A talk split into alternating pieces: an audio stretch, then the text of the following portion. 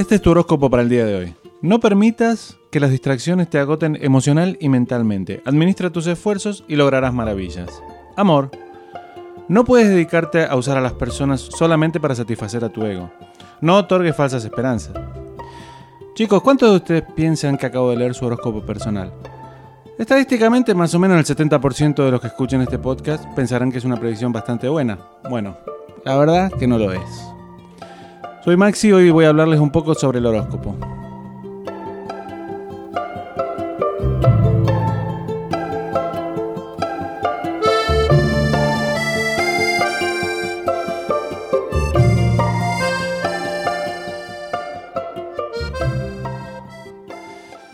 La predicción que les leí antes, que dicho sea de paso, no les voy a decir de qué signo es ni de qué día es, es una como tantas otras que millones y millones de personas todos los días leen y dan por ciertas y en cierto modo usan como moldes para acomodar su vida.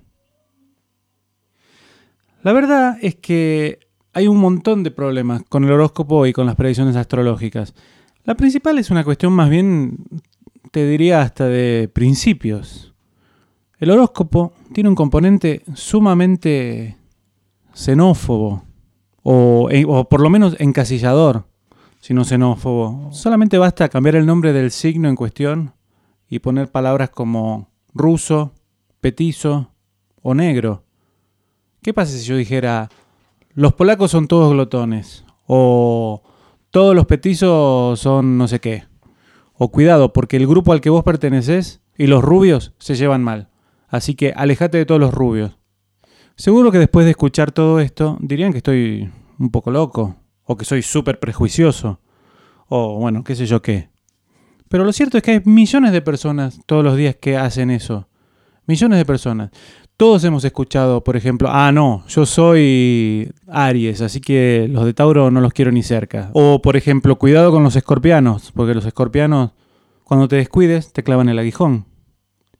Todo esto lleva a que mucha gente sufra realmente, ¿no? Además también hay que pensar que la base en la que están asentadas las predicciones astrológicas es una base que es completamente arbitraria, completamente opuesta a un pensamiento racional y sobre todo fue confeccionado hace más de 2000 años por gente que no eran científicos. En una era anterior a la era científica. En un momento en el que la humanidad acababa de salir de la edad de bronce. Con respecto a esto, hay dos principales problemas que nadie nunca comenta y que no se conocen. El primero es que las constelaciones en el cielo no son 12, son 13.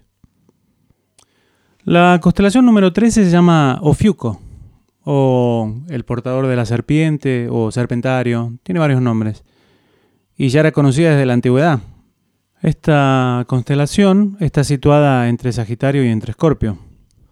Y de hecho el Sol pasa mucho más tiempo en Ofiuco que en Escorpio. Básicamente, la gran mayoría de los escorpianos en realidad son ofuquianos. Pero nunca vas a escuchar a un astrólogo que te diga esto, porque no se conoce y porque los astrólogos tampoco están muy interesados en que se conozca. Nunca se supo por qué los babilonios repartieron el zodíaco en 12 partes iguales. Lo que se sospecha es que tomaron 12 constelaciones del zodíaco porque su calendario estaba dividido en 12 meses, y así fue como dejaron de lado a Ofiuco. El otro gran problema con respecto al horóscopo es que los babilonios lo conformaron hace unos 3.000 años casi. Y luego los griegos, Ptolomeo y otros griegos, le terminaron de dar forma hace unos 2.000. Y desde ese tiempo hasta la actualidad las constelaciones en el cielo se movieron. Se movieron un mes, básicamente. Esto se debe al desplazamiento del eje de la Tierra. La Tierra gira como un trompo y con el eje un poquito inclinado hacia un costado. Esta inclinación del eje, que entre otras cosas produce las estaciones, también provoca que la orientación del eje cambie de una forma cíclica en un periodo de casi 26.000 años. A este movimiento se lo denomina procesión de los equinoccios, o también conocido como año platónico. Básicamente hoy en día el eje terrestre está apuntando a la estrella polar, pero en el año 14.000 ese mismo eje va a estar apuntando a la estrella Vega y en el año 22.800 a Tuban. Ahora bien, debido a que en los últimos 3.000 años las constelaciones en el cielo se corrieron casi un mes, al momento de nacer se te fue asignado un signo errado. Por poner un ejemplo, Tauro, que en el zodíaco tradicional abarca del 19 de abril al 20 de mayo, en realidad eso era hace miles de años, cuando toda esta cosa de la astrología fue hecha. Hoy en día Tauro comienza el 13 de mayo y termina el 21 de junio, y así todos los meses. Dicho sea de paso, Escorpio dura solo una semana, del 23 de noviembre al 29 de noviembre. Porque la mayoría de los días que nosotros le asignamos a Escorpio, en realidad son de Ofiuco. Pero bueno, nosotros nunca vamos a escuchar esto de parte de los astrólogos, porque todo esto le juega en contra al negocio de ellos. Pero bueno, vamos a ir ahora a una pequeña pausa, un poquito menos de un minuto, un poco de música, y después volvemos para seguir analizando otros problemas que hay con la astrología y que mucha gente no ve. Enseguida volvemos.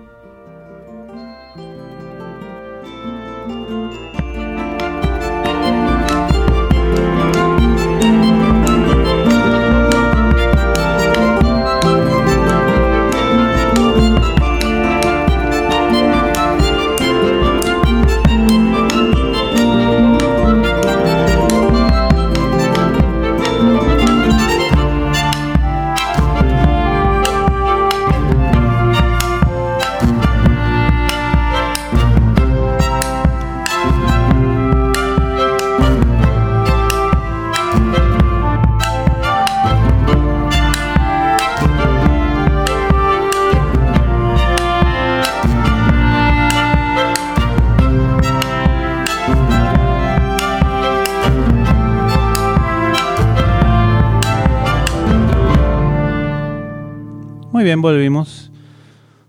Hace un rato estábamos hablando un poco sobre el carácter divisorio que tiene. Divisorio y yo me atrevería a decir hasta xenófobo que tiene el horóscopo. Y también de los problemas casi estructurales que tiene este sistema de adivinación.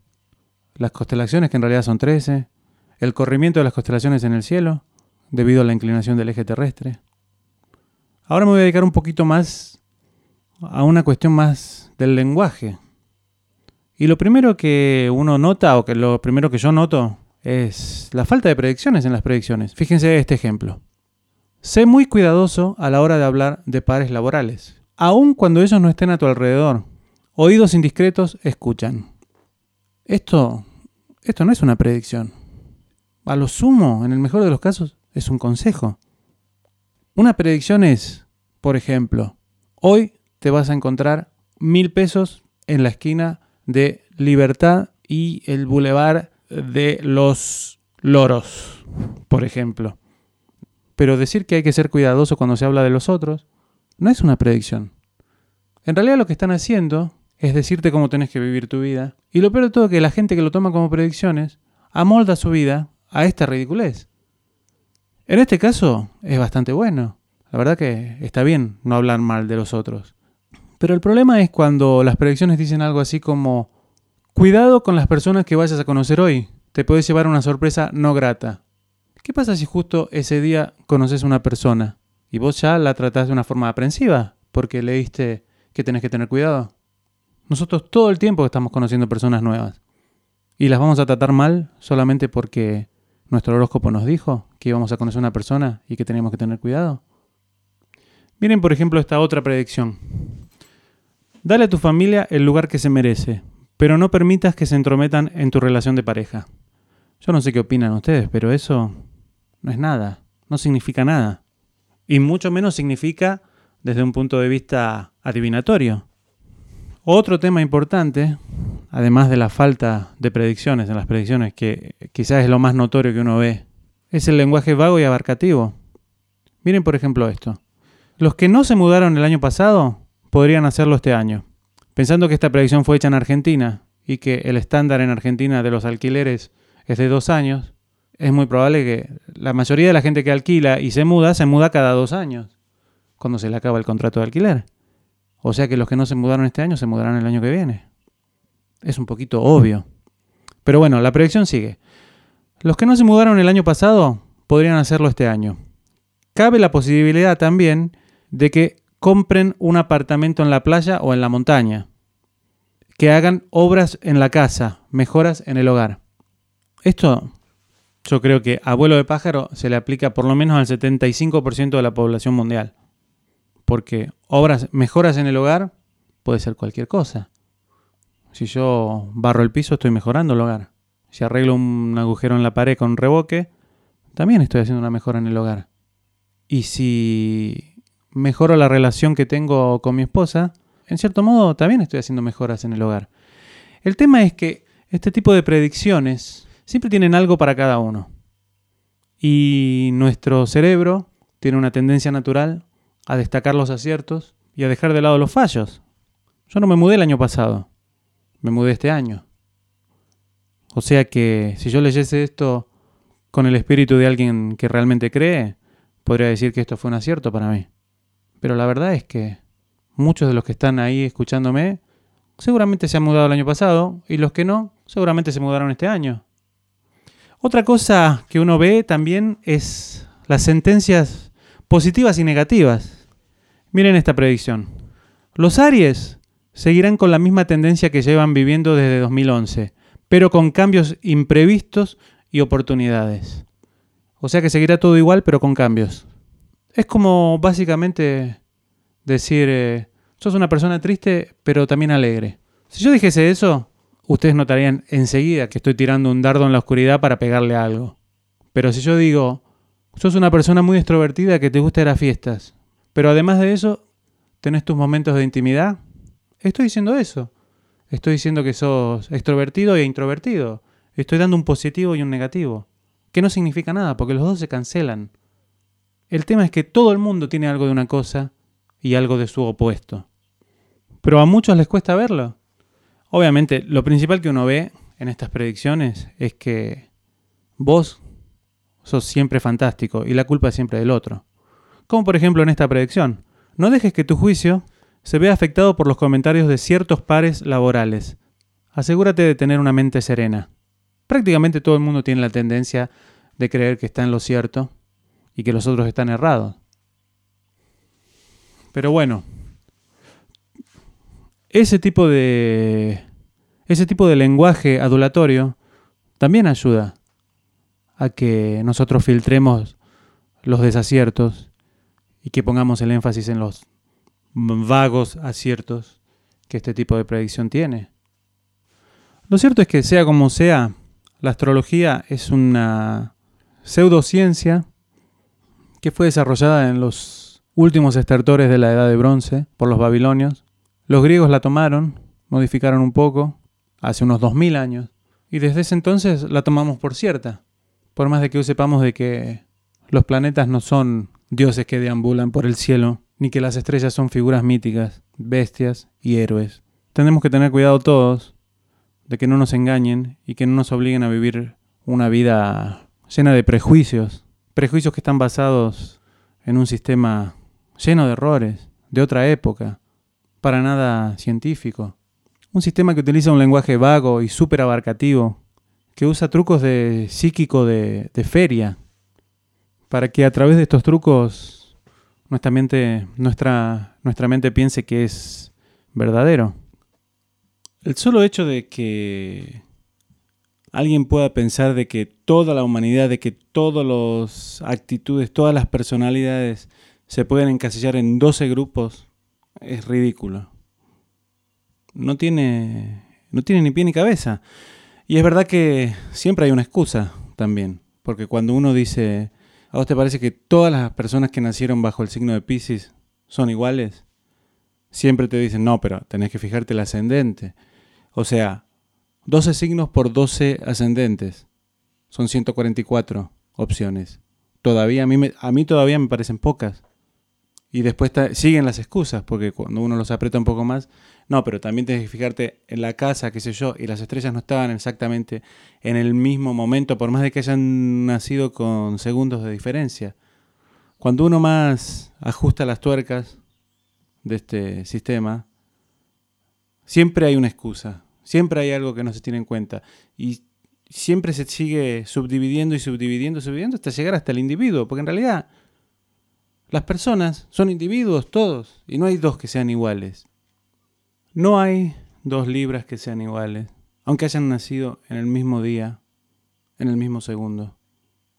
Tampoco hay dos suizos que sean iguales, aunque hayan nacido en la misma ciudad, en el mismo día y en el mismo segundo.